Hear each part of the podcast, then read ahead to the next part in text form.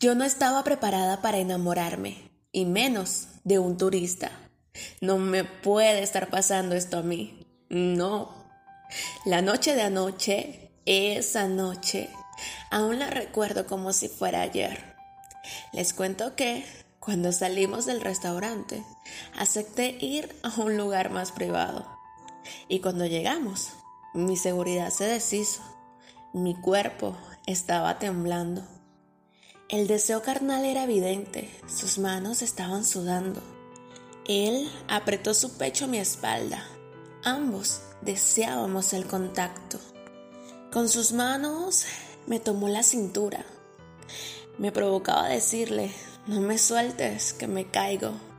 En mi rostro había una sonrisa. Simplemente me dejaba ser. Mi cuello fue merecedor de sus besos. Mi hombro me lo dejé morder. Mi blusa ya estaba en el suelo.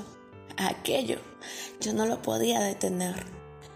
Ay, con una de sus manos me aruñaba la espalda y con la otra me desabrochaba el sostén. Ya excitada por tales acontecimientos, era mi momento de proceder. Deseaba seducirlo, excitarlo. Entonces lamí su oreja, besé sus labios y enlacé mis dedos por su pelo. Lo llevé hacia una pared y me alejé de él un momento. Como buena mala necesitaba observarlo. Y sí era un ángel, sí que lo es. Su cuerpo era perfecto, no me dio tiempo de sonreír. Él me cayó con sus labios. Besándonos, ya desnudos en la cama, deseábamos sentirnos un poco más. Qué calor tan intenso. Entre besos, bajó hacia mi ombligo y después hasta mi sexo. Con su lengua comenzó a jugar con mi clítoris. ¡Qué placer más inmenso!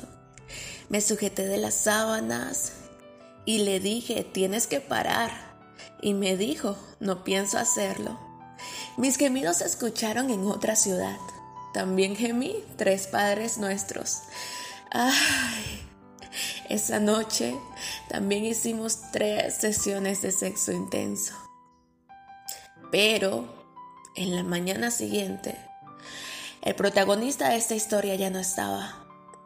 Un vuelo a México se lo llevó de regreso. Y entre las sábanas quedé yo. Ya no sonreía. Mi corazón quedó deshecho.